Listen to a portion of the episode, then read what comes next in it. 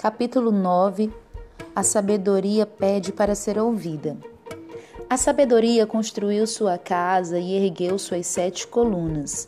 Preparou um grande banquete, misturou os vinhos e arrumou a mesa. Enviou suas servas para convidarem a todos. Do ponto mais alto da cidade, ela clama: Venham à minha casa todos os ingênuos, e aos que não têm juízo, ela diz: Venham, comam de meu banquete e bebam do vinho que misturei.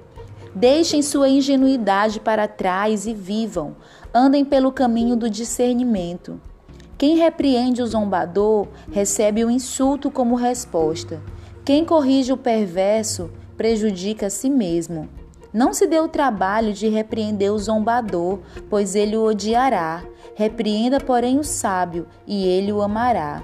Instrua o sábio, e ele crescerá na sabedoria. Ensine o justo, e ele aprenderá ainda mais.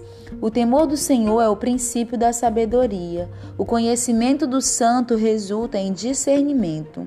A sabedoria multiplicará seus dias e tornará a sua vida mais longa.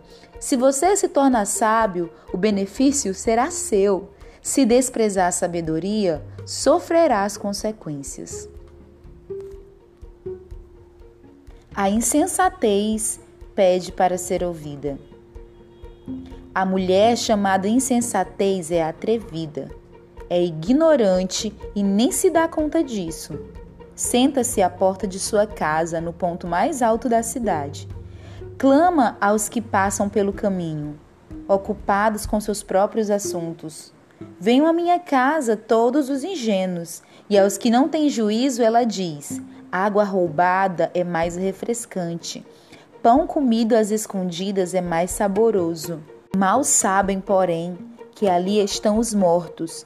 Seus convidados estão nas profundezas da sepultura.